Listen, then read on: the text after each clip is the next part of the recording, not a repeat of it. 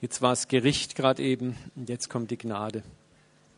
Vater, wir beten auch heute Abend, dass du uns mit deinem Wort erfüllt. Vater, ich bitte dich wieder und wieder, dass wir dein Wort nicht mit dem Kopf aufnehmen, sondern dass wir es mit dem Herzen verstehen können. Lass uns nicht Menschen werden, die sich religiöses Wissen aneignen, bis der Kopf platzt. Vater, lass uns Menschen werden, die im Herzen verstehen, die danach leben. Vater, und dass es einen Ausfluss in unserem Leben hat zu anderen Menschen hin, zu uns hin und auch zu dir hin. Ich bitte dich, Heiliger Geist, dass du heute Abend das, was du am besten tun kannst, tust, dass du uns in alle Wahrheit führst. Amen. Ich möchte, wie gesagt, das Thema, den Skandal göttlicher Gnade weiter vertiefen. Und mit dem Einstieg wollen wir nochmal die beiden Zitate aus der letzten Predigt nochmal an uns ranlassen, die mich persönlich sehr, sehr bewegt haben. Sebastian Mohr, ein bekannter katholischer Theologe, Autor und Benediktinermönch, sagt, ich habe 30 Jahre gebraucht, um zu verstehen, dass Sündenerkenntnis und Sündenvergebung die Hauptbotschaft des Neuen Testamentes sind. Ein sehr provozierender Satz, der uns sehr schnell auch provozieren könnte zu denken, oh, ganz schön blöd, wenn du so lange brauchst. Ne? Aber wenn man zwei, dreimal hindenkt, dann versteht man, dass hier eine wesentlich größere Tiefe dahinter steckt. Ich habe es neulich vertieft, nochmal ganz kurz. Es gibt in uns eine Form der Sündenerkenntnis, die ist oberflächlich, die ist sehr an der Oberfläche, sehr allgemein gehalten. Das ist etwas, wo wir denken, naja, so schlimm bin ich ja eigentlich nicht. Natürlich bin ich ein Sünder, aber so schlimm bin ich nicht. Hey Gott, vergib mir, Amen, Halleluja. Und das führt uns auch zum nächsten Zitat, das wunderbar dazu passt, von Paul Claudel, ein französischer Diplomat und Schriftsteller und Christ, sagte, die größte Sünde ist, das Gefühl für die Sünde zu verlieren. Und das darf man nicht missverstehen. Es geht ja nicht um ein, eine Haltung der permanenten Verdammnis, ich übler, übler Sünder. Aber das Gefühl zu verlieren, was Sünde eigentlich ist, und da haben wir letztens ja sehr viel drauf verwendet. Wenn nicht, kauft ihr die CD oder lad sie runter, kostenlos. Aber wenn wir vergessen, was Sünde eigentlich ist, dass sie in uns wohnt, dass sie in uns lebt, dass sie sich oft nur nicht breit bemerkbar macht, weil wir Angst haben. Vieles tun wir nicht, weil wir Angst vor den Konsequenzen haben. Aber in Gedanken tun wir vieles. Und es geht bei Sünde und Gott immer um das, was im Herzen ist. Und primär gar nicht so sehr um das, was wir nach außen sichtbar machen. Beide Zitate können uns verstehen helfen, worum es aber auch bei Gnade geht, die Gott durch die Erlösung schenkt. Und das ist mindestens genauso wichtig, dass wir Gnade verstehen.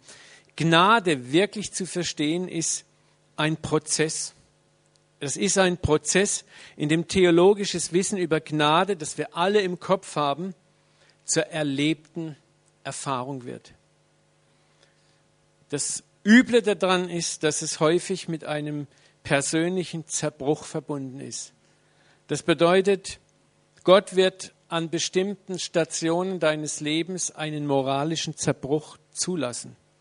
Das bedeutet, wo du an den Rand deiner eigenen Moralität kommst, auch wenn du denkst, du bist ja gar nicht so ein übler Typ.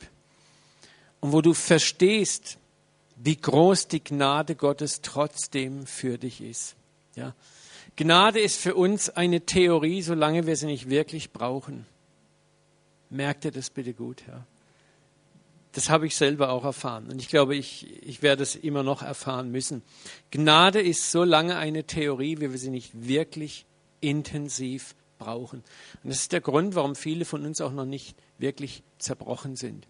Ich bin kein Zerbruchsprediger. Alle müssen nur rumlaufen und jammern und heulen. Das meine ich mit Zerbruch gar nicht.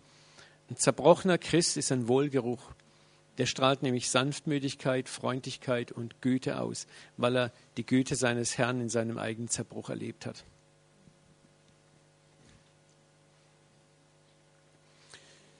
Als Christen stehen wir auch immer wieder in der Gefahr, zu Pharisäern zu werden. Das heißt, die sich selbst zwar für Sünder halten, aber eben nicht für besonders schlimme Sünder. Ja. Das sind Dinge, die wir getan haben, aber das sind Dinge, die haben wir doch nie getan. Und ich denke immer wieder dran, wo dieser eine Pharisäer oder Schriftgelehrte im Tempel steht und erzählt Gott auf, wie wunderbar er eigentlich ist und dass er ja gar nicht so ist wie dieser Zöllner da drei Meter hinter ihm. Und Jesus sagt, jener ging gerechtfertigt nach Hause und der andere ging mit seiner Schuld nach Hause.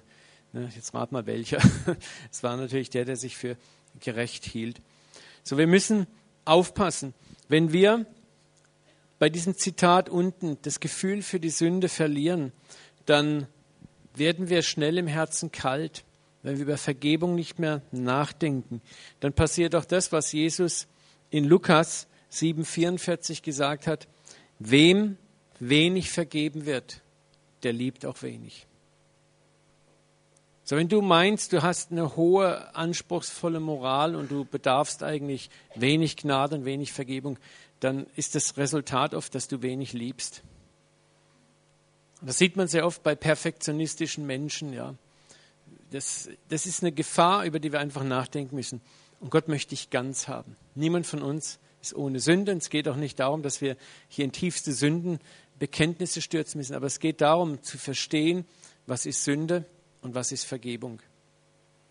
Ein Verständnis über die Tiefe der Gnade Gottes zu erlangen, hilft uns auch auf zweierlei Weise.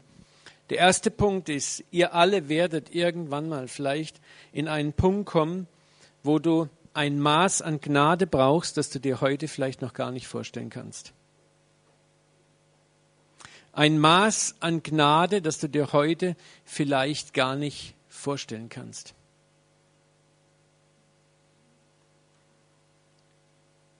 Was ist, wenn dieser Moment eintritt und du weißt nicht, was Gnade ist? Dann greifst du erstmal ins Leere.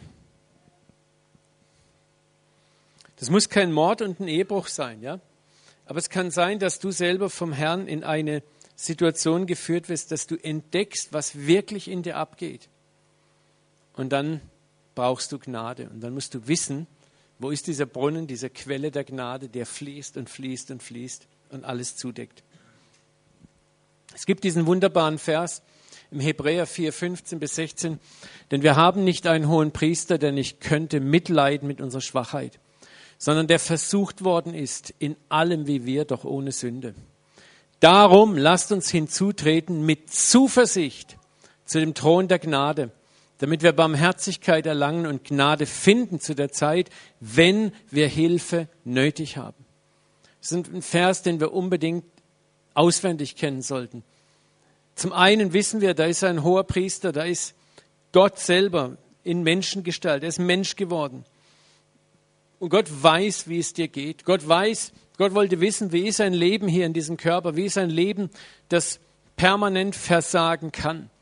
So, wenn wir vor ihm stehen, stehen wir nicht vor jemandem, der die Schulter zuckt und sagt, ich verstehe gar nicht, wie du damit ein Problem haben kannst. Meistens geht es uns bei Menschen so.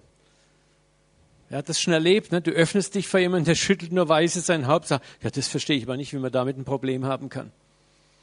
Aber zu ihm können wir mit Zuversicht kommen.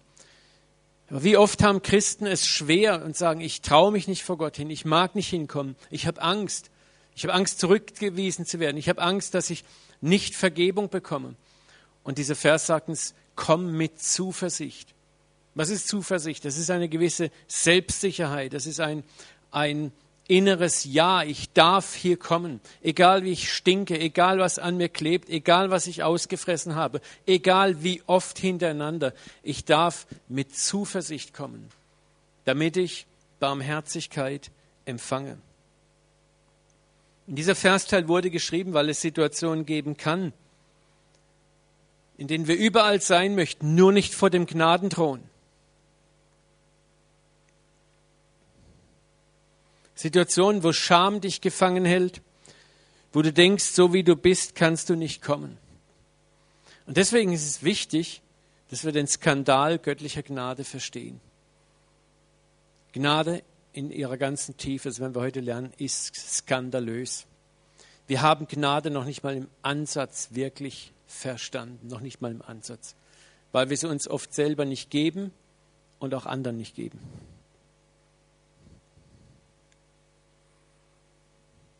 Und zum Zweiten, und das ist vielleicht das Großartigste, hilft Gnade, wenn wir sie verstanden haben, nicht im Kopf, sondern in unserem Leben, Barmherzigkeit mit anderen zu haben.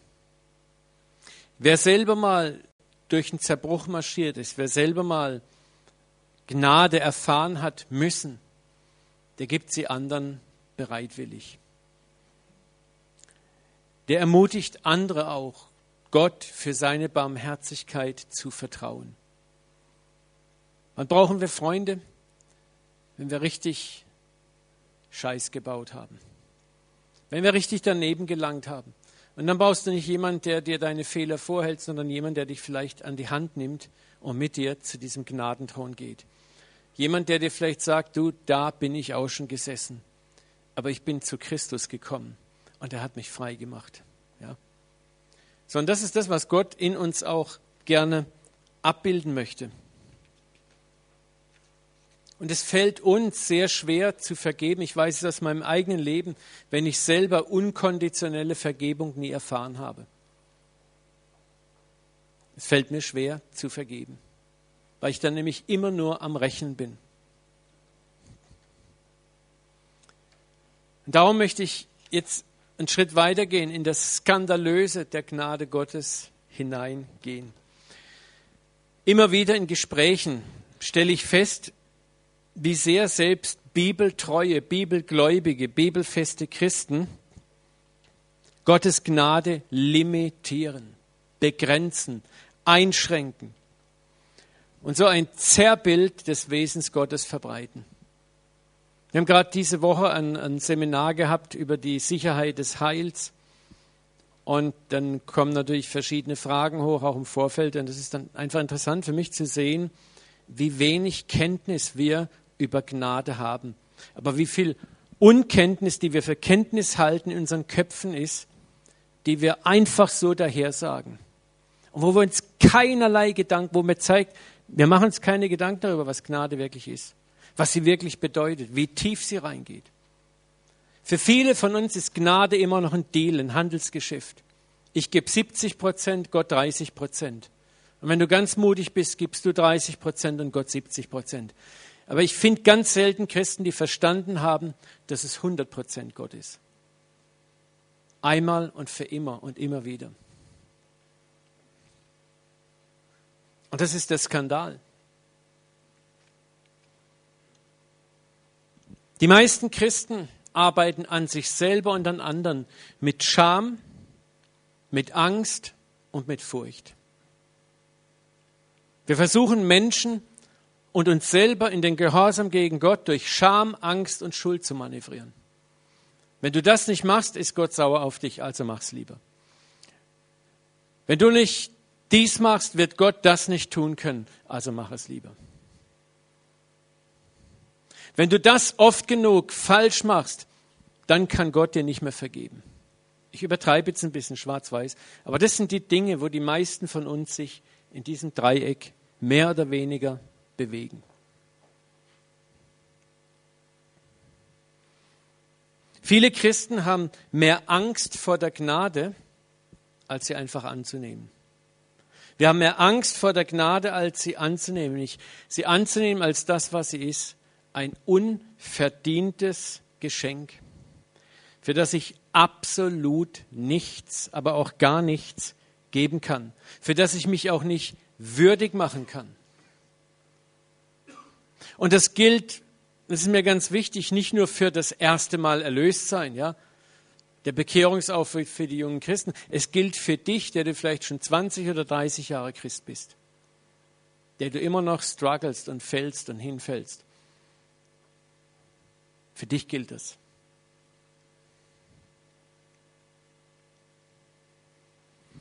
Wenn über Gnade in ihrer intensivsten Form gesprochen wird, kommt bei vielen Christen interessanterweise sofort eins hoch. Die Warnung vor dem Gnadenmissbrauch. Das ist interessant, es ist wie wenn du einen Knopf drückst. Das ist das Erste, bevor wir überhaupt uns freuen, dass Gnade da ist, suchen wir sofort nach den Seitenparagraphen, dem Kleingedruckten. Wir können uns gar nicht mehr freuen, sondern wir gucken sofort, wo ist der Haken. Achtung, Vorsicht, aufpassen. Äh, red nicht so viel über Gnade, weil äh, da gibt es ja auch ein paar andere Dinge hatte auch gestern in einem Gespräch und noch an einem anderen Gespräch, immer wieder kommen dann so Dinge hoch. Ja, da muss man ganz vorsichtig sein. was wir machen ist, wir limitieren sofort Gnade wieder. Wir sagen Menschen, hey, nimm Christus an und du kriegst Vergebung, aber danach ist nicht mehr viel drin. Danach ist es ein hartes Geschäft.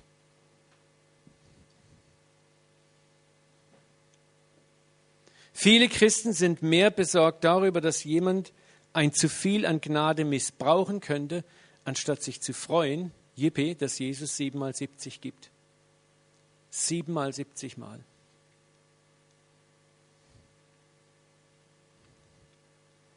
Ich möchte eins sagen, Gott ist ein Gott des Überflusses in allem. Sein Gott des Überflusses in allem. Hat dir schon mal jemand eine Warnung zugeflüstert? Hey, atme nicht so viel. Es könnte sonst nicht für alle reichen.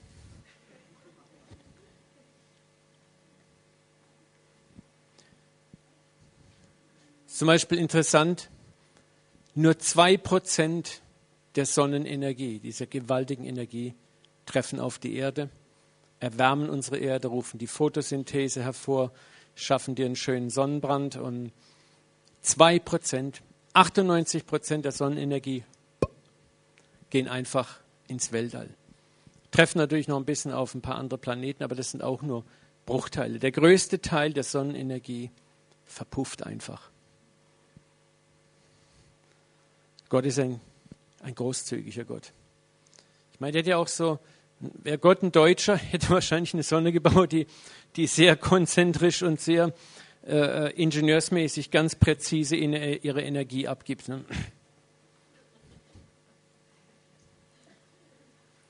Aber für viele Christen ist Gnade immer sehr sparsam, sehr dosiert anzuwenden, mit, mit ingenieursmäßiger Akribie, ja und vor allem sehr konditionell.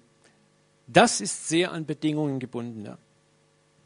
Wir bekommen Gnade, wenn wir ein, einige bestimmte Bedingungen erfüllen. Wir glauben zum Beispiel, dass uns bestimmte Schwächen nur ein paar Mal vergeben werden können, aber nach dem Faktor X beschleicht uns so das beklemmende Gefühl, wir könnten eventuell vielleicht die Sünde gegen den Heiligen Geist begonnen haben. oder Gott könnte langsam die Geduld mit uns ausgehen. Unser Problem mit Gnade ist oft, dass wir Gottes erziehendes Handeln an uns wenig verstehen und es oft mit dem gleichsetzen, was wir im Elternhaus vielleicht an positiven oder negativen erlebt haben. Ich möchte etwas sagen. Wo ist es jetzt da? Gott ist weder autoritär, noch ist er antiautoritär. Ja? Gott ist weder autoritär noch antiautoritär. Und das ist das Problem, wo wir immer strugglen mit. Wir glauben, dass er derjenige sein könnte, hier, der sieben Grade sein lässt. Und die anderen sagen, also mir wäre der Gott eigentlich lieber, der mir dauernd mit dem Finger im Gesicht rumbohrt. Ne?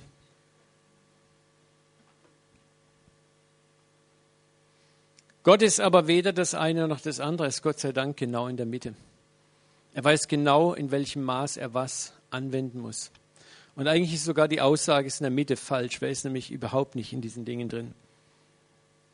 Gott weiß vor allem eins. Das war vorhin sehr schön in der Anbetung von Ina rübergekommen, wo sie das gesagt hat, dass Gott vor Grundlegung der Welt sich schon entschlossen hat, Mensch zu werden. Gott ist ein Genius. Er hat unser Versagen, bevor uns überhaupt geschaffen hat, schon längst vorhergesehen. Das ist etwas, was du einfach verstehen lernen musst. Gott hat, bevor uns Menschen baute, schon gewusst, wie wir ticken und funktionieren und wie viel Gnade er freisetzen muss, damit wir es überhaupt schaffen.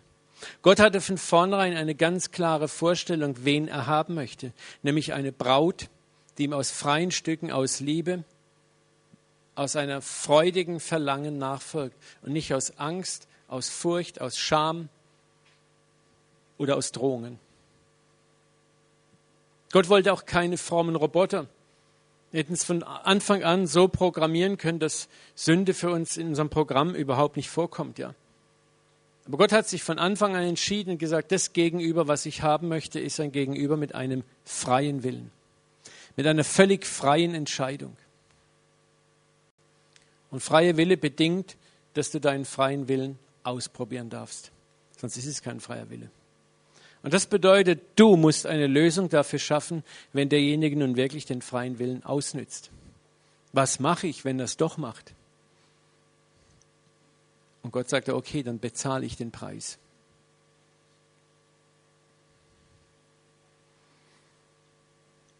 Gott weiß, dass wir ein großes, großes Maß an Gnade brauchen. Und zwar nicht nur für die Erlösung am Anfang, sondern während deines gesamten Glaubenslebens.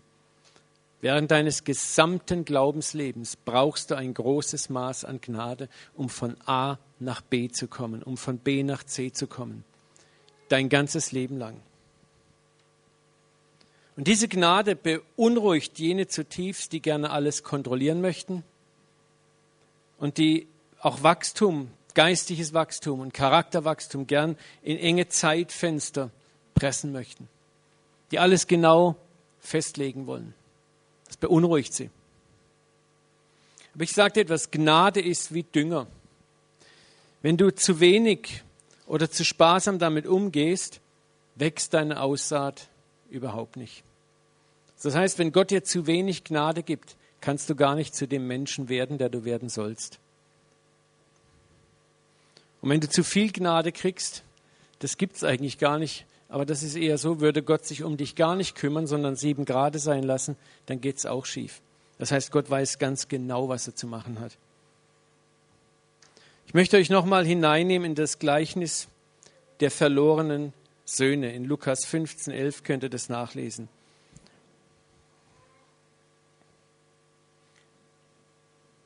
Da ist der jüngere Sohn und er sagt zu seinem Vater, ich möchte schon jetzt den Teil der Erbschaft haben, der mir zusteht. Da teilte der Vater seinen Besitz unter seine Söhne auf. Wir sehen hier das Maß und den Überfluss göttlicher Gnade daran, wie viel der Vater dem jungen Sohn ohne Widerspruch mit auf dem Weg gibt. Drehen wir es andersrum. Hier, Cash-Währung ist Gnade. Es ist uns klar, uns allen klar, dass es hier um relativ viel Geld ging. Das war mal nicht mal so 3,50 Euro. Ja.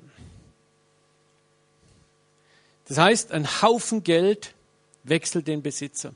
Es ist interessant, dass wir in diesem Gleichnis überhaupt nichts hören dürfen, dass der Vater in irgendeiner Form murrt, warnt, meckert oder das Ganze an Bedingungen knüpft. Er gibt es einfach. Und was noch krasser ist, der Vater weiß ganz genau, zu dem Geld kannst du Tschüss sagen. Der Vater weiß, nimm wir das Geld dem Sohn aushändigt. Die Asche ist verbrannt. Da ist nichts mehr übrig von. Und er macht es trotzdem. Freunde, das ist das, wo ich euch reinnehmen möchte. Es gibt Momente, in denen Gott dir Gnade gibt und er weiß, dass du die Gnade, die er dir jetzt gibst, missbrauchst, nicht gut einsetzt. Wie sie nimmst, um zu überleben, aber einfach um weiterzumachen. Und das ist das Großartige. Gott gibt sie dir trotzdem.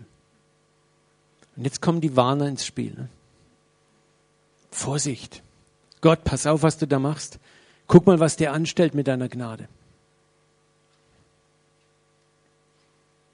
Dem Vater war ganz bewusst, welches Missbrauchspotenzial er in die Hände des Sohnes legt. Wenn Gott dir an manchen Tagen Gnade gibt, weiß er ganz genau, dass du damit nichts machst. Außer zu sagen, danke, dass du mir vergeben hast. Juhu! Wie kann ich weitermachen? Ich übertreibe jetzt ein bisschen, ja. Ich meine, so, so knallhart machen wir es nicht, aber es läuft so ähnlich ab. Worauf ich hinaus möchte, ist, dass wir den Prozess der Gnade verstehen, das Skandalöse an der Gnade verstehen. Wo wir oft die Gnade gerne begrenzen und sagen, sagen wir mal ganz ehrlich, du würdest doch das, diese Kohle deinem Kind nur geben, die hart verdiente Kohle, wenn du wüsstest, das geht gut. Ne?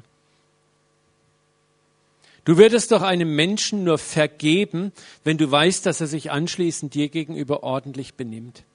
Oder? Ich meine, wahrscheinlich seid ihr alle schon weitaus christlicher als ich. Ne? Also wenn ich jemandem vergebe, dann hätte ich schon gern, dass der sich hinterher auch anständig benimmt, zumindest mir gegenüber. Ne? So, so im Unterbewussten denken wir das schon. Und das ist das Krasse eben. Gott wusste, dieses Maß an Gnade, das ich dem Jungen gebe, wird erstmal verpuffen. Aber Gott ist eben kein Buchhalter, der mal gerade in Dimensionen von ein paar Monaten rechnet. Gott rechnet in viel größeren Bezügen. Gott rechnet in Lebensbezügen. Gott rechnet in Jahren und Jahrzehnten. So, und der Vater wusste eins. Mit den paar Millionen, die ich jetzt verbrenne, werde ich langfristig das Leben meines Sohnes retten. Das war die Dimension, in der der Vater denkt. Und manchmal gibt Gott einem Sünder über Jahrzehnte Gnade, weil Gott weiß, diese Gnade wird ihn am Ende was? Retten.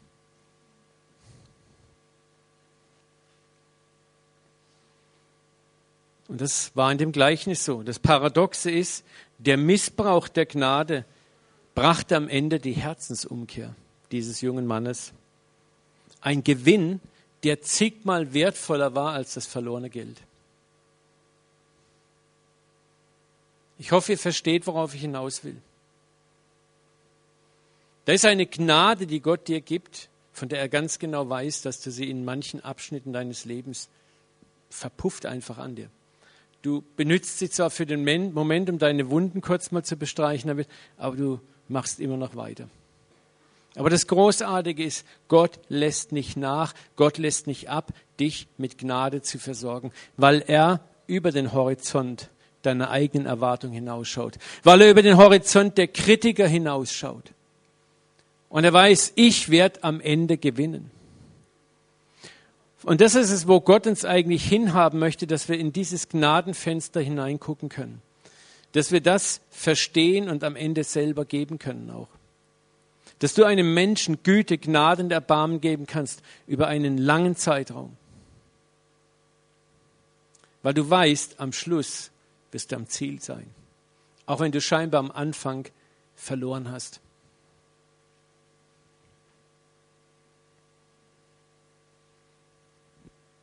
Gott weiß ganz genau, wie viel Gnade er dir geben muss. Ein Maß an Gnade, das du oft nicht würdigst.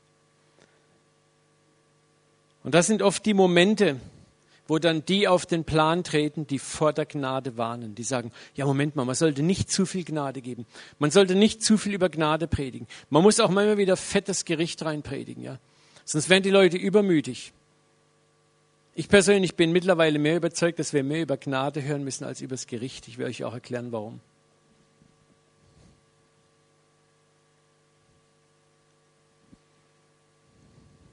Aber den meisten Menschen ist dieses große Maß an Gnade, das doch so offensichtlich missbraucht wird, eher skandalös, ja sogar fast verdächtig. Es gibt nicht wenige Christen, die sogar mit Gott argwöhnen. Ein wunderbares Beispiel ist eben dieser ältere Sohn in diesem Gleichnis der verlorenen Söhne. Er beschwert sich, dass der Junge alles durchgebracht hat. Aber dieser dein Sohn ist gekommen, der dein Gut mit den Dirnen verschlungen hat. Da kommt der Vorwurf. Da guck mal, was mit der Gnade passiert ist. Ja? Das hast du nun von deiner Gnadenpredigerei.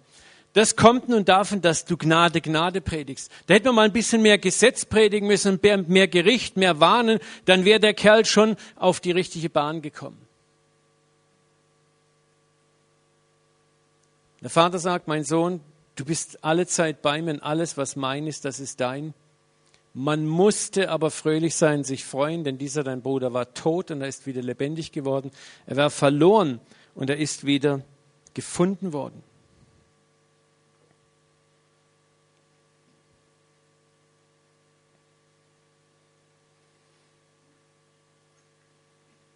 Gott will sein Ziel nicht durch Drohung, Einschüchterung, und Zorn erreichen, das Ziel der Umkehr, sondern durch eine unglaubliche Form der Güte, der Gnade und der Liebe.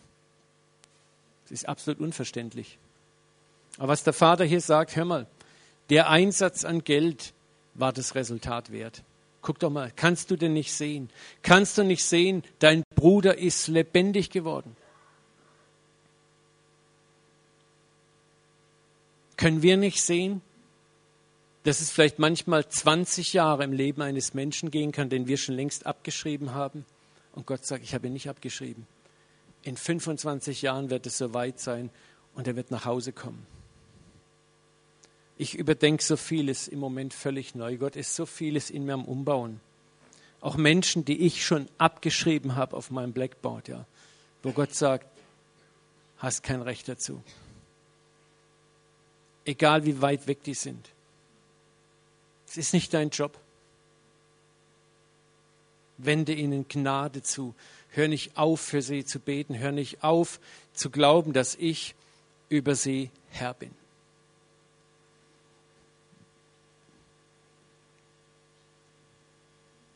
Gott will durch Geduld, durch Zuwarten sein Ziel, durch Langmütigkeit im Leben eines jeden Menschen erreichen. Weil Gott weiß, das bringt langfristig den Erfolg und nicht das Drohen, das Schnauben, das Zornige und das Gesetzliche. Und trotzdem ist Gott nicht blöd. Aber Gott ist clever. Gott muss gar kein Gericht bringen, Gott muss auch keine Strafe vom Himmel her senden. Gott muss einfach nur warten. Unsere eigene Dummheit und Blödheit vollzieht das Gericht an uns.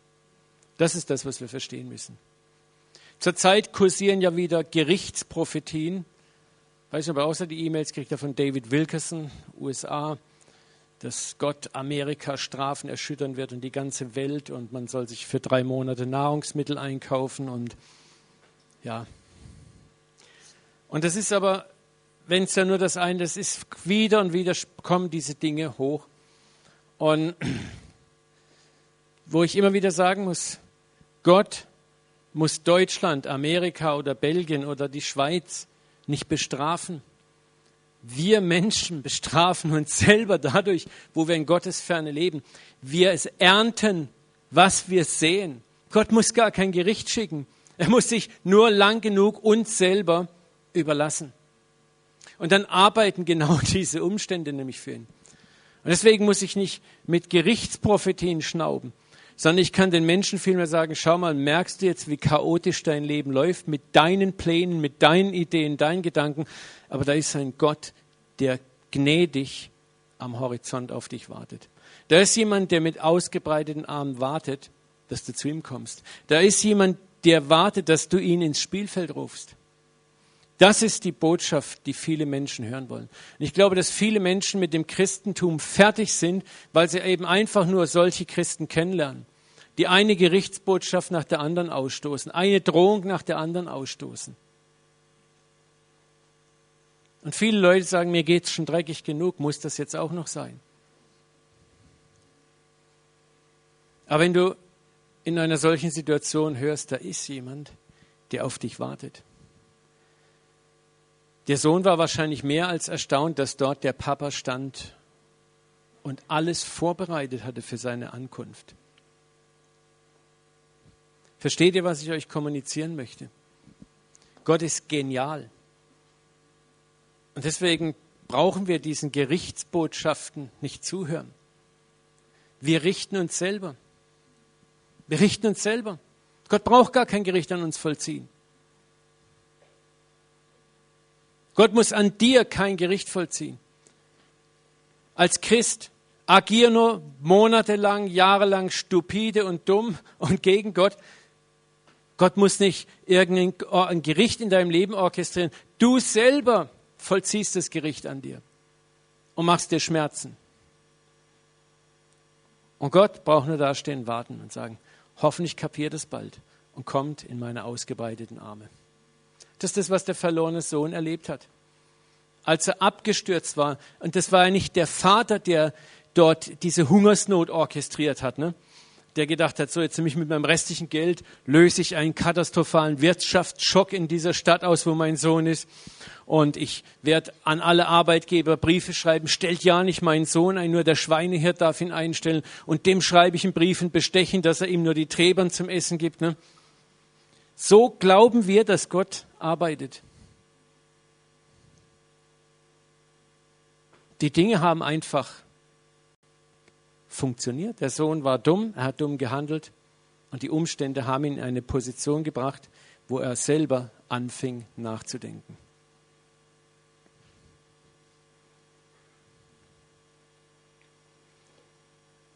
Gott will, dass wir am Ende freiwillig bei ihm sind und nicht eingeschüchtert durch seine Gerichtsdrohungen.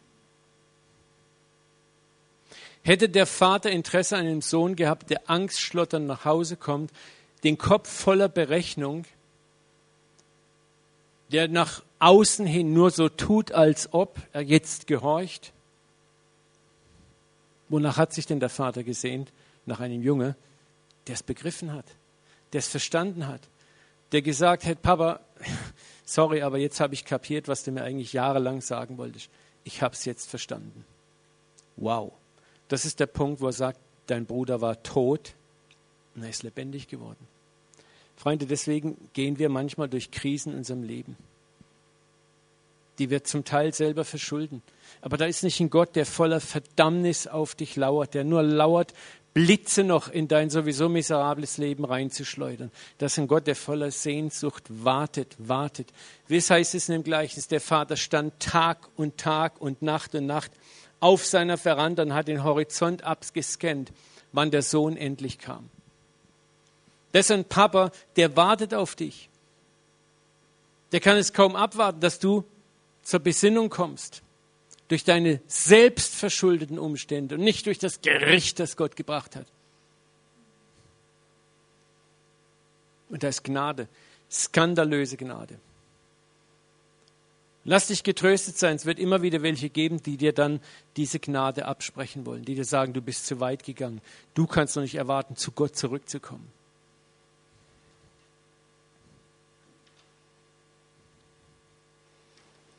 Wie gesagt, der Ältere verurteilt dieses skandalöse Maß der Gnade aufs Schärfste, aber der Vater verteidigt das Ganze. Er sagt, das Ergebnis rechtfertigt alles. Jesus hat etwas Ähnliches gesagt. Matthäus 11, 19. Der Menschensohn ist gekommen. Er isst und trinkt. Da sagen sie, wer? Die Frommen denen Gnade suspekt ist, denen Freundlichkeit und Güte suspekt ist, ein Dorn im Auge ist, die das als Skandal empfinden. Was sagen sie? Siehe, der Menschensohn, ich übersetze mal auf Deutsch, siehe Jesus, ein Fresser und Weinsäufer, der Zöllner und Sünder Freund. Das war, wie die Frommen die diese Sünde begangen haben, die wir am Anfang gelesen haben, wo ich nicht mehr verstehe, was Sünde eigentlich ist, die das zu Jesus gesagt haben. Und Jesus sagt, und doch ist die Weisheit, die Weisheit meines Tuns, nämlich mit den Sündern zu essen, zu saufen und zu trinken. Und ich will nicht sagen, dass Jesus sich besoffen hat, sondern ich, ich rede mal in dieser Sprache hier. Jesus sagt, die Weisheit, das zu tun, ist durch die Kinder, nämlich die Frucht die hervorgekommen ist, gerechtfertigt. Zöllner und Sünder und Huren und alles mögliche Gesindel folgte ihm nämlich in Scharen nach. Kehrten um. Was die Pharisäer nie schafften mit ihren ausgeklügelten Gesetzesmechanismen, mit ihrem Drohpotenzial und ihrer Härtigkeit.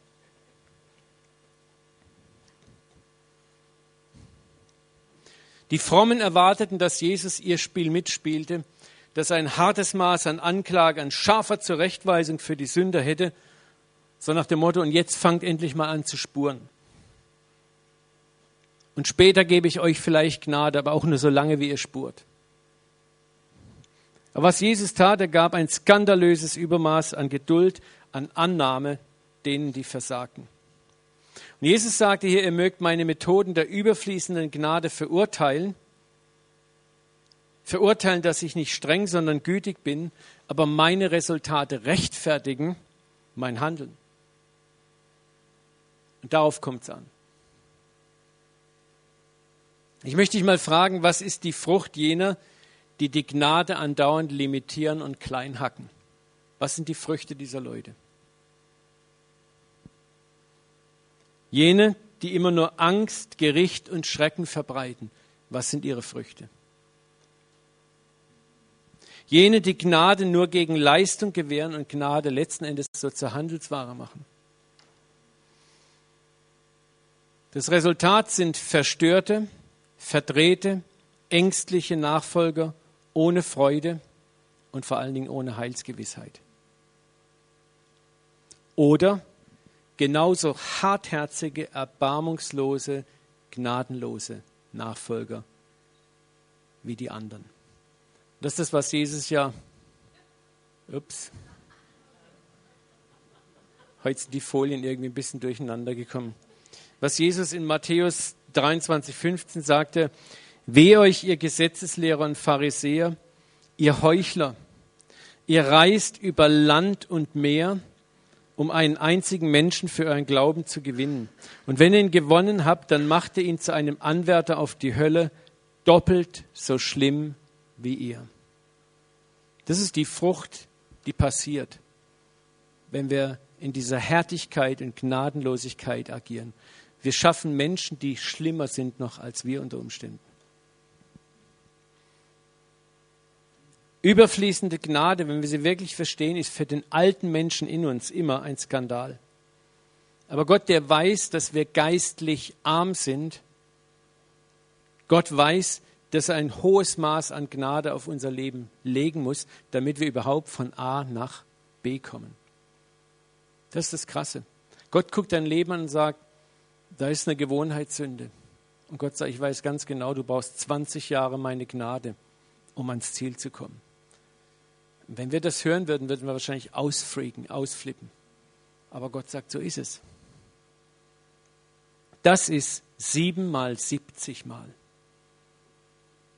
So rechnet Gott. Schauen wir uns ein anderes Gleichnis skandalöser Gnade an. Es ist das, das Gleichnis über Tagelöhner, die früh am Morgen für die Feldarbeit eingestellt werden. Und zuerst wären natürlich die Starken, die Fähigen, von denen man weiß, die können zupacken, die sind fleißig, die wissen, wo sie hinlangen müssen. Die werden als erstes eingekauft. Beim nächsten Durchgang die Zweitbesten, beim dritten Durchgang die Drittbesten. Was am Schluss übrig bleibt, kurz vor Feierabend, ist der Bodensatz. Die Alten, die Fußlahmen, die Schielenden, die Faulpelze. Und mein Freund Jens hat mal gesagt, ich habe glaube das schon mal in der Predigt, glaube ich, eingesetzt, hat gesagt, das ist, hat ihn erinnert wie ans Fußball. Ne? Seht ihr mal, den Dieter und mich noch, das war vor 500 Jahren ungefähr. Aber ich erinnere mich noch sehr lebhaft an die Zeit. Man hat natürlich dann auch sofort geguckt, dass man selber einer derjenigen ist, die wählen dürfen. Und da hat man natürlich darauf geachtet, dass man ja der Erste ist, der wählen kann. Und dann hat man sich natürlich immer gleich die Besten gewählt. Ne? Und es war in der Tat so, was am Schluss übrig war, waren die Leute, die das Wort Ball noch nicht mal buchstabieren konnten. Ne? Nimm du ihn, nee, nimm du ihn, nee, nimm du ihn, nee, du kannst ihn haben, nein, du kannst ihn haben, nein, nimm du ihn. Es war dann für die Leute auch immer natürlich sehr ermutigend. Ne? Am Schluss hat man gesagt, na, steh du mal ins Tor. Und dann hat man gehofft, dass man gut verteidigt. Ne? Aber es ist, ist zum Lachen, aber genau so lief es auf diesem Marktplatz ab. Es war der Aussatz, der Bodensatz, den keiner wollte, der da noch am Schluss stand.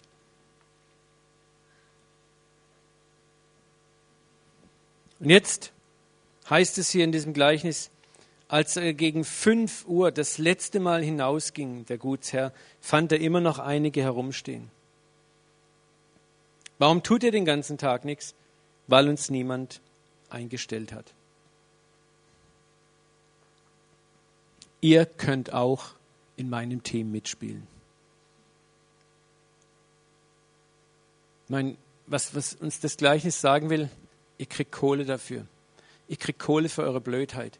Ihr kriegt Kohle für eure verdrehten Hände. Ihr kriegt Kohle für eure krummen Augen. Ihr kriegt Kohle für eure Faulheit. Skandalös, ne? Aber der Skandal knallt ja erst so richtig an die Decke, als Zahltag ist. Nämlich eine Stunde später, als denn ihr Arbeitstag rum ist, ja,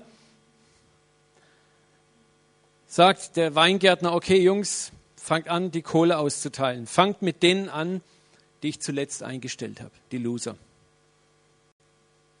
Als nun die Ersten an der Reihe waren, dachten sie, sie würden mehr erhalten. Wir sind ja die Coolen, wir sind die Guten, wir sind die, oh, wir sind die Megaboys. Ne? Aber sie bekamen jeder nur einen Denar. Da murrten sie und beschwerten sich beim Gutsherrn. Die da sind zuletzt gekommen, haben nur eine Stunde gearbeitet und du behandelst sie genauso wie uns. Dabei haben wir den ganzen Tag geschuftet, die Hitze ertragen. Da sagte der Gutsherr zu ihnen, mein Freund, ich tue dir kein Unrecht. Hatten wir uns nicht auf einen Denar geeinigt? Nimm dein Geld und geh. Ich will nun einmal dem Letzten hier genauso viel geben wie dir. Darf ich denn mit meinem Geld, Gnade, nicht machen, was ich will? Das ist die Frage, die Gott diesen Gnadenbuchhaltern stellt darf ich mit meiner Gnade nicht machen, was ich will. So viele Christen trauen sich wirklich Gott vorzuschreiben, wem er Gnade zu geben hat und wem er sie nicht zu geben hat. Darf ich mit meiner Gnade nicht machen, was ich will? Oder bist du so neidisch, weil ich so gütig bin? So wird es kommen, dass die Letzten die Ersten sind und Erste die Letzte. Dieses Gleichnis richtet sich gegen unser Denken. Gnade ist etwas, das wir verdienen können.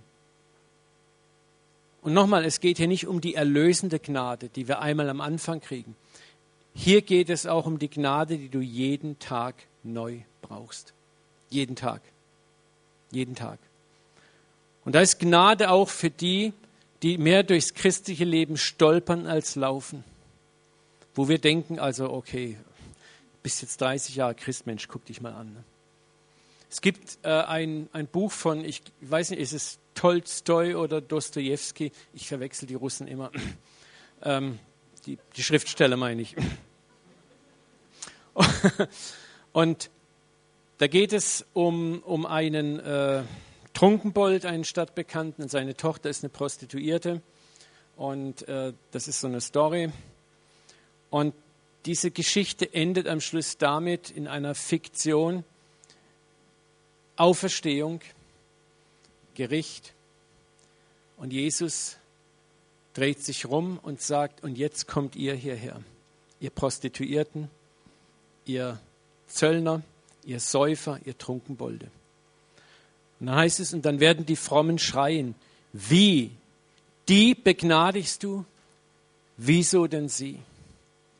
Und Jesus wird ihnen sagen, weil sie es am wenigsten verdient haben, und die Trunkenbolde sagen dann, in dem Moment werden wir alles verstehen, auf unsere Knie fallen und weinen. Und die anderen werden sich in schärfster Form empören und ihr wahres Wesen zeigen. Und dann passiert das, was Jesus sagt, Erste werden Letzte sein und Letzte werden Erste sein. Es ist in dem Buch von Brenner Manning, Verwegenes Vertrauen, kannst du das nachlesen. Es hat mich unglaublich tief berührt, weil es hat mich unglaublich herausgefordert, ja, weil ich gedacht habe, äh, im ersten Moment habe ich auch geschluckt, aber langsam komme ich dahinter. Aber das ist ein, ein Gleichnis, was in diese Kerbe genau hier. Nochmal, viele von uns sind in Sorge über zu viel Gnade. Viele sorgen sich mehr über den Gnadenmissbrauch als darum, Gnade unkonditionell und überfließend zu geben und was noch viel wichtiger ist, auch für sich selber anzunehmen. Aber Jesus tut das und er zeigt uns das. Und wenn du kritisch bist, dann sagt er dir vielleicht auch, darf ich mit meiner Gnade nicht umgehen, wie ich will. Oder bist du neidisch, ärgerlich, sauer, weil ich so gütig bin. Warum waren die sauer? Weil sie dachten, sie hätten mehr getan als die anderen. Warum sind manchmal Christen sauer auf andere, die Gnade auch kriegen? Weil sie sagen, Herr, ich habe mich so den Arsch aufgerissen für dich. Wie der, der ältere Bruder, ich habe hart gearbeitet, habe deine Gebote nie übertreten, war immer voll dabei. Mir hast du nie einen Bock gegeben. Ja. Freunde, das ist Gnade, das ist der Skandal der Gnade. Das ist der Skandal der Gnade.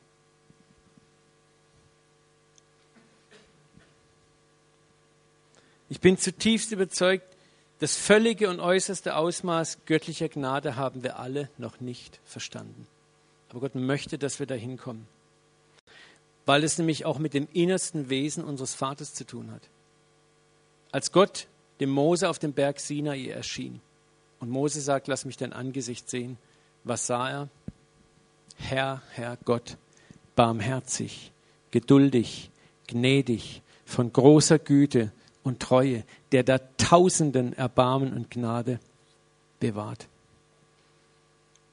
Gott hat kein Gerichtsszenario, kein Feuer- und Flammenszenario vorbeiziehen lassen, sondern hat sein wahres Wesen der Gnade und des Erbarmens gezeigt.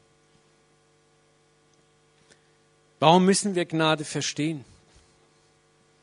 Der Vater will, dass wir uns in seinem Wesen und sein Wesen sich in unserem Wesen widerspiegelt. Dass andere Menschen diese Gnade von uns auch empfangen können. Warum müssen wir Gnade verstehen? Jesus sagt, seid barmherzig, wie euer Vater barmherzig ist.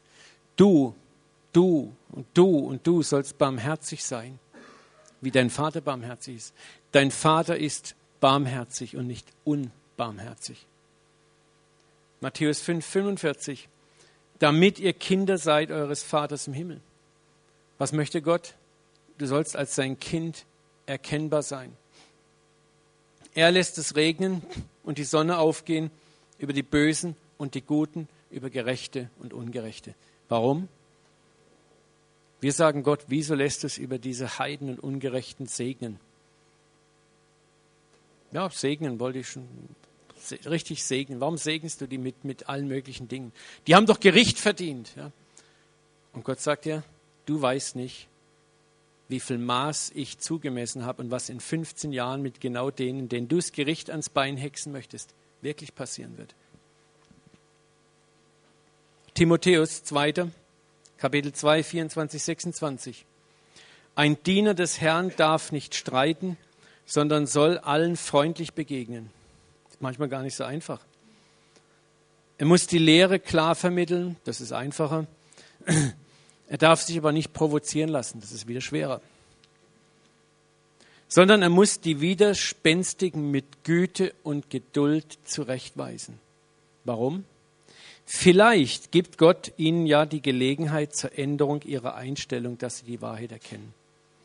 Wisst ihr, wie viele Menschen wir vielleicht den Weg verbauen, die wir abkanzeln als unverbesserliche Sünder, als notorische Sünder, als notorische Loser.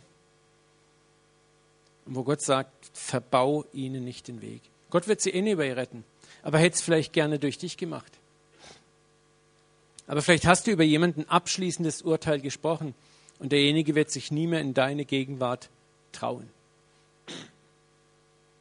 Das ist auch ein Grund, warum wir hier uns bemühen, auch in der Gemeinde auch mit Leuten, die die Gemeinde aus irgendwelchen Gründen mal verlassen. Solange es an uns liegt, versuchen wir ein gutes Verhältnis zu haben. Was kann sein, dass Gott die, diese Menschen irgendwann wieder aus irgendwelchen Gründen zurückbringen möchte? Was auch schon passiert ist.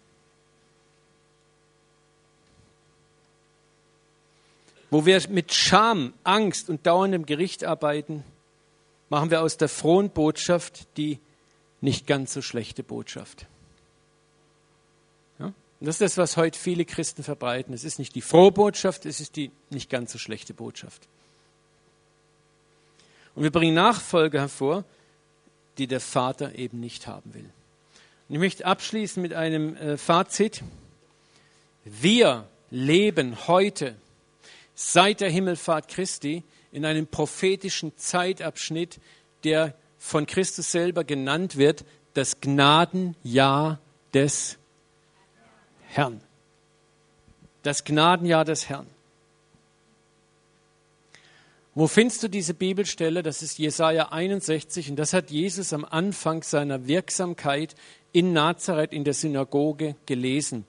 Das Krasse ist, wenn du jetzt Lukas 4,18 liest, dann stellst du fest, dass Jesus bei seiner Lesung, der Geist des Herrn ist auf mir, weil der Herr mich gesalbt hat. Er hat mich gesandt, die Elenden gute Botschaft zu bringen, die zerbrochenen Herzen zu verbinden, zu verkündigen, den in Sünde Gefangenen die Freiheit, den in Sünde gebundenen, dass sie frei und ledig sein sollen, zu verkündigen ein gnädiges Jahr des Herrn. Und Jesus hört interessanterweise genau hier auf zu lesen. Das heißt, und dann macht er das Buch zu. In Jesaja heißt, und ein Tag der Vergeltung unseres Gottes. Freunde, das ist nicht zufällig, dass Jesus hier aufhört zu lesen. Warum? Wir leben immer noch im Gnadenjahr des Herrn.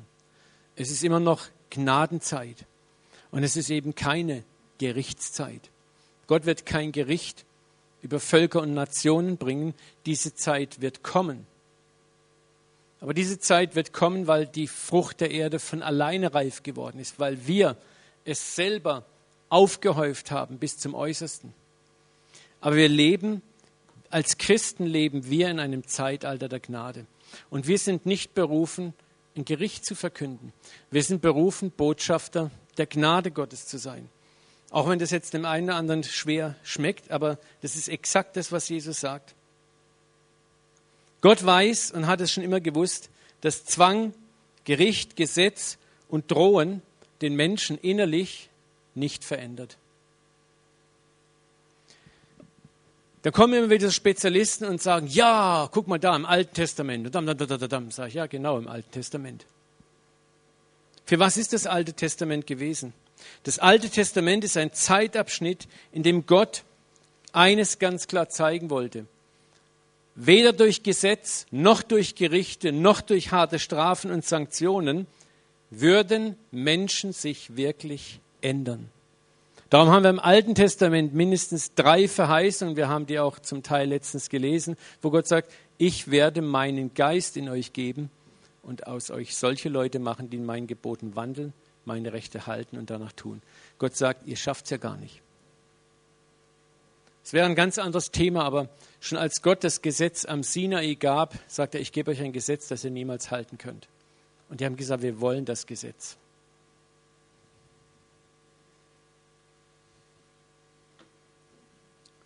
Schauen wir uns mal an, für was das Gesetz war. Alles Galaterbrief. Galater 3,19. Aber was für einen Sinn hat denn das Gesetz, fragt Paulus. Es wurde hinzugefügt, um die Gesetzesübertretungen sichtbar zu machen. Gott sagt, du bist ein Sünder, ich bin kein Sünder. Du bist ein Sünder, ich bin kein Sünder. Okay, ich beweise es dir. Eins, zwei, drei Gesetze, halt sie. Bang, bang, bang, schlage ich über die Stränge. Du bist ein Ehebrecher, ich bin kein Ehebrecher. Okay. Wer jemand anderen ansieht, nur und begehrt ihn irgendwo in seinem Herzen schon, dadam, dadam, dadam. Für was ist das Gesetz? Das Gesetz zeigt die in uns wohnende Sünde. Das ist alles, was das Gesetz kann. Wer von euch fährt gerne schnell Auto? Wer ärgert sich über ein Schild roter Kringel in der Mitte 120? Okay. Jetzt ganz delikate Frage, wir haben keine Videokameras an. Wer hält sich dran? Äh, na, falsche Frage. Wer hält sich nicht dran? so, okay. Was sagt uns das? Was ist das Schild? Ein Gesetz. Was kann es nicht? dich verändern. es heilt definitiv deinen Bleifuß nicht, bei den frommen Autofahrern natürlich schon. Aber es war jetzt nur ein Gleichnis, auch keine Ermutigung zum Schnellfahren, falls irgendwelche Polizeibeamten mal dieses Tape hören, ja. okay, aber was Paulus hier sagen möchte, ist, das Gesetz kann dich nur der Übertretung bezichtigen, aber es kann dich nicht heilen davon. Das Alte Testament, die ganze Zeit des Alten Testamentes war ausschließlich dazu da, zu zeigen, weder das Gesetz noch Gerichte noch Bestrafungen ändern dich nachhaltig. Zweite Nummer, Galater 3,24. So führte das Gesetz uns wie ein streng ermahnender Erzieher zu Christus. damit wir durch den Glauben von Gott als gerecht anerkannt würden. Nachdem nun der Glauben gekommen ist, stehen wir nicht mehr unter einem Erzieher, denn durch den Glauben an Jesus Christus seid ihr mündige Kinder Gottes geworden. Was war der Sinn des Gesetzes? Uns zu zeigen, du brauchst Erlösung. Das war der Sinn des Gesetzes. Das ganze Versagen im Alten Testament sollte den Menschen zeigen, ihr braucht einen Erlöser. Ihr braucht Änderung hier drinnen und nicht hier oben. Der strenge Erzieher, ja, hier zu Christus war unser Versagen. Und dann das Gericht, was aus dem Versagen kam im Alten Testament. Und eigentlich sollten die Menschen erkennen, wir brauchen Erlösung. So, und, und deswegen können wir nicht sagen, ja, im Alten Testament hat Gott auch Gericht geübt. Es ist vorbei, wir leben im Zeitalter der Gnade. Jetzt ist das Zeitalter der Gnade. Wir sind nicht mehr unter dem Zuchtmeister, wir sind jetzt was? Mündige Kinder Gottes. Warum? Weil der Heilige Geist selber in uns lebt. Und er trainiert uns nun. Und wie trainiert er uns? Dadurch, dass er uns Gnade gibt. Manchmal viel Gnade gibt. Aber die Gnade wird am Ende ihr Ziel vollenden. Und damit möchte ich auch abschließen. Hebräer 3, 9, 13, 9. Lasst euch nicht mit mancherlei und fremden Lehren umtreiben. Und damit möchte ich heute Abend mal sagen, so Gericht, dreinhauen, dreinschlagen, Angst, Scham, Furcht. Denn es ist ein köstliches Ding, dass das Herz fest werde, welches geschieht durch was? Welches geschieht durch die Gnade. Wodurch wird dein Herz fest? Durch Gnade. Wodurch wird dein Herz gehorsam? Durch Gnade. Wodurch änderst du dich? Durch Gnade. Wer hat es verstanden, was ich gesagt habe? Ihr habt sehr ratlos heute Abend geguckt. Ne? Doch ein paar.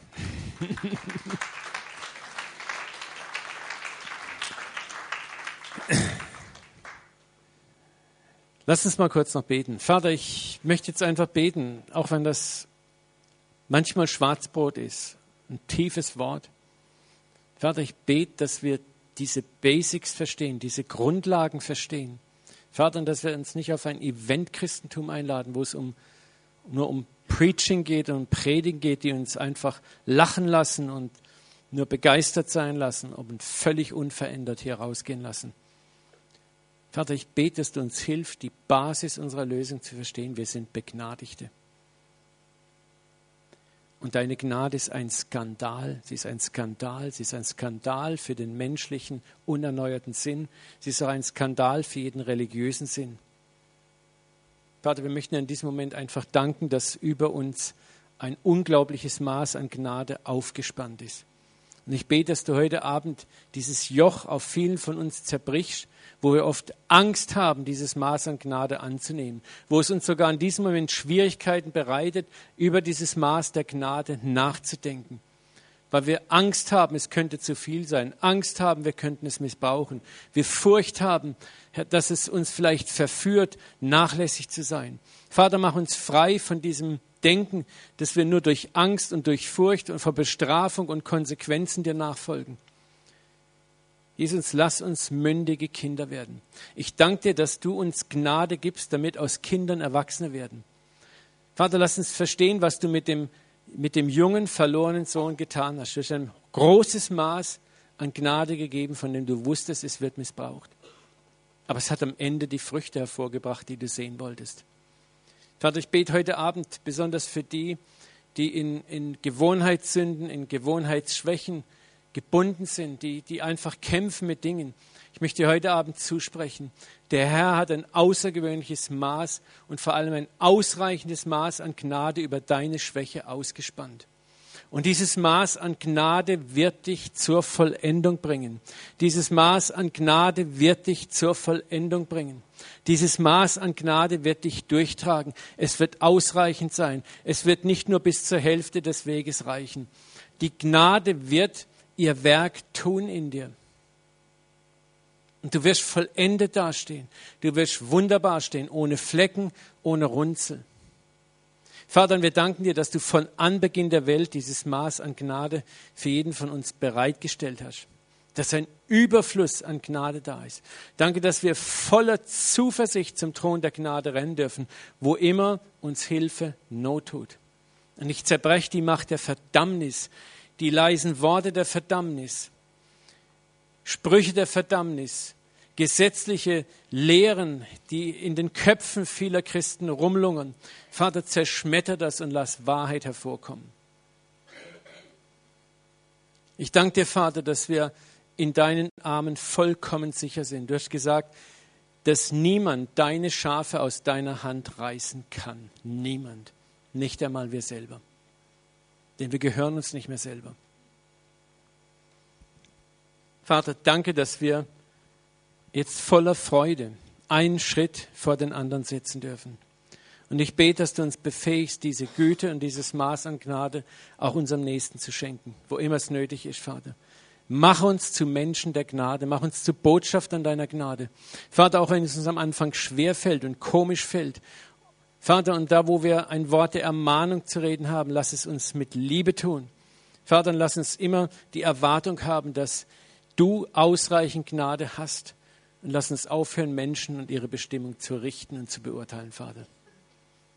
In Jesu Namen. Amen.